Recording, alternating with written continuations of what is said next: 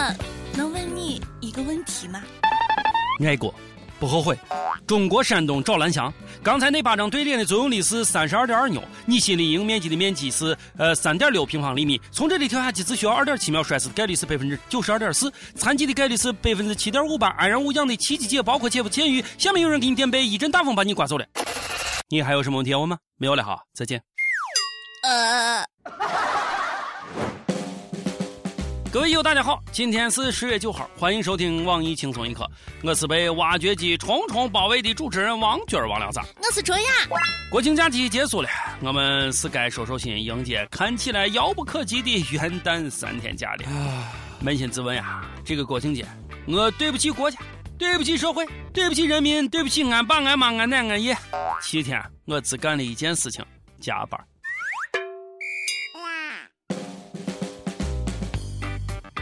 这几天，快烦死了！我再次声明，不是所有四川人都吃辣，不是所有东北人都怕冷，不是所有蒙古人都会摔跤，不是所有的海南人都会爬树。不要我每一次和你们说我是山东人，你们都冲我喊呀！那你挖掘机已经开的很好吧？我不这我这你我你啊你，你说的这些我都懂，所以你的挖掘机技术到底好还是不好呢？不是你这个那个。怪只怪，挖掘机太强大了，都发展到儿童界了。今年的国庆节，在全国很多公园有一个儿童游戏，叫做“小小挖土机”，那是异常火爆。至于为什么火爆，你懂的，绝不让孩子输在起跑线上。而这种儿童挖掘机学费并不便宜，比如北京朝阳公园里头，四十块钱只能玩五分钟。负责人介绍了，挖掘机今年三月从山东引进，一万七千块钱一台。好嘞，现在的问题来了，挖掘技术哪家强？还是中国山东找蓝翔吧。好，咱们这个问题继续来了啊！干锅牛蛙技术哪家强？我知道，我知道，这个必须是我大中国。又看不下去了，美国牛蛙又泛滥了。继大闸蟹和亚洲鲤鱼之后，牛蛙又在美国泛滥了。美国人现在已经急坏了。美国地质勘探局生物学家目前表示，几乎无所不吃的美洲牛蛙是蔓延成灾，正沿着西北部蒙大拿州境内的黄石河顺流而下，对土生蛙类啊构成了严重的威胁。此刻，他们正想方设法地寻求呃遏制这个牛蛙灾情的办法。又是鲤鱼啊，又是牛蛙，美帝，你们真的是让中国吃货啊操碎了心，稀碎。啊，可怜的美国佬们，你们生活在水深火热之中。友们，美国牛蛙成灾，美帝已经急上火了。你们说啊？你们说该怎么办啊？吃吃吃！说的太对了。泡椒牛蛙、干锅牛蛙、糟汁牛蛙、麻辣牛蛙、焦香牛蛙、馋嘴牛蛙、红烧牛蛙、水煮牛蛙、牛蛙煲，想一想我都流口水。米国赶紧联系中国外交部，请国内的吃货过去帮忙吧。他们已经饥渴难耐了。中国人牛蛙的天地，只要放开国际限制，准许中国吃货随便进入米国，不出三个月，我说把你我牛蛙吃的，跟你说就吃成美国珍稀保护动物，你服不服吧？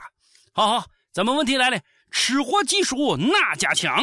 必须的，我大中华。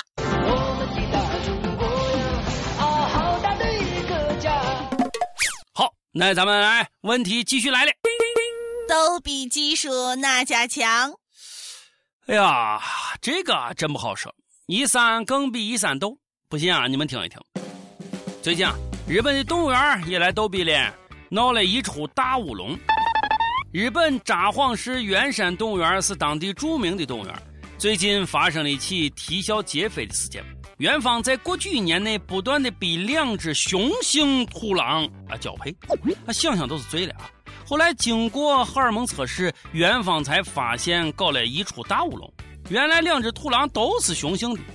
哎呀，这个土狼好可怜啊，天天被逼着去爆菊，想想都疼啊！据称，受害土狼对此事严重表示谴责，论家都是子狼。视线再转移到冰岛。冰岛的警察叔叔啊，你们是在上班还是在逗比？冰岛人口只有三十万，其首都雷克雅未克人口也只有十多万一点儿。在这个富足安定的国家当中啊，是世界上犯罪率最低的国家之一。警察们每天都无所事事，他们会进行各种各样的一些活动来打发自己的时间，比如舔着冰淇淋巡逻，比如带着喵星人开车，没事还发自拍。万恶的资本主义啊，连警察都这么腐败，鄙视！拿着纳税人的钱，那是让你们来逗比的吗？啊，可恶！来派我。派我去教育他们如何做一个合格的人民警察。视线再转回到国内，最近有武汉一个乘客也是亮瞎了眼。有一天，他抱着一个纸箱子挤公交车，为了避免其他乘客挤他，损坏箱子里面的物品，他突然在车厢当中大喊：“哎，爸爸，我的爆炸物给我挤爆了！”听他这么一喊，其他乘客当场吓尿了，赶紧躲避。可是下车时啊，司机一检查。有什么爆炸物？就是一箱子鸡蛋嘛！啊，大哥，你这么逗逼，你家人知道吗？这是啊，编造虚假恐怖信息，要蹲局子啊！你知道不？不过了啊，你说的也是实话，这个蛋蛋呀，的确是易爆。最近有一个小偷啊，也是让人看醉了。他就是猴子请来的逗比啊。有一天，他试图用铁丝撬开公司保险柜，可是十多分钟过去了。保险柜依然毫无动静，怎么办呢？于是他竟然对保险柜磕起头来，是一叩头，二叩头，三叩头，起。什么是信仰？什么叫虔诚？什么叫干一行爱一行？这就是。可是呀，保险柜还是没开，他呀也被抓住了。这保险柜也太不给面子了，磕了半天头也不出来，太可恶了。好了。这个时候需要一台挖掘机，于是问题又来了。开锁技术哪家强？好了好了来，咱说点正经事啊。国庆假期过完了，现在是时候静下心来思考一些事情，比如说了很多次的素质，素质。每年长假都有一大波没素质的事啊涌现出来，今年也是特别多。北京天坛的汉白玉石雕今年遭了殃。游客攀爬不说，还有游客踩着它照相，说这样才过瘾。踩你妹啊！一群崇拜权力的土鳖！求你们了，别把祖上留的好东西都给糟践了。Holy shit！还有麻烦出国旅行的这个国人啊，注意下形象，别丢在中国人的脸。国庆假期啊，央视记者在采访日本商户，他们说中国游客整体素质提高了，但是啊，也有博命行为啊，比如说这个。有中国游客让小孩在洗手槽里尿尿啊，这个是那个啊，说好的素质呢？没事，人家日本运动员还在亚运会上性骚扰和偷相机呢，人家比俺们有素质。这在搏命的道路上，五十步笑百步，有些人也是够拼的。每日一问，撇开主观情绪。你觉得日本有哪些方面是值得我们学习的？越具体越好啊！再问，这个消息大家都知道了吗？连续十五年的《火影忍者》将于十一月十号完结了。一起来说一句你印象最深的台词吧。呃，我的啊，我的是我要成为海贼王的男人。上期让大家一句话形容一下假期结束的感受，友们有很多话要说。我可以说英文不？F U C K。我作业还没写呢，我还想再废五百年。祖国母亲，你能再过哈一次农历事儿吗？一直在上班，啥时候放假？对对对，呃，啥啥时候啥放假？上期还问到了十三岁的你在做啥？一有啊亢奋的小蝌蚪说，十三岁读初一，从五年级就开始暗恋的女娃，居然和我同桌是青梅竹马的发小。不过功夫不负有心人，到高一的时候，我们竟然在一起了，有点不可思议。暗恋五年的女娃，高一竟然莫名其妙的成了我的同桌，最后居然还是他追的我。故事真实，骗人及其短实力妙。哈，我相信啊，你是吹牛的。哈哈哈哈还有一友说了，十三岁那一年，呃，我正在赶作业。十三岁那一年很美好，第一次和老师撕逼。第一次和老师打架、泡妞、抽烟、逃学无恶不做。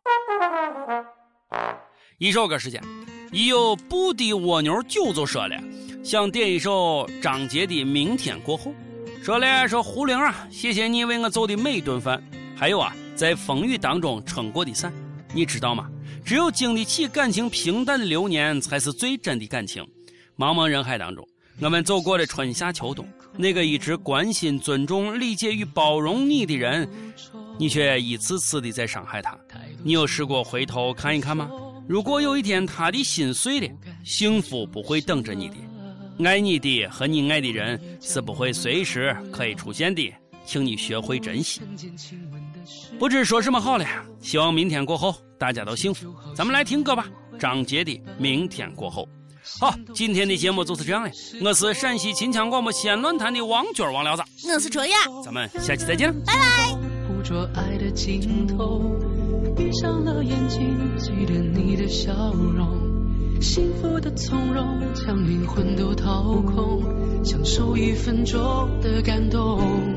是否爱上一个人，不问明天过后，山明和水秀，不比你有看头，牵着你的手，一直走到最后，这一刻？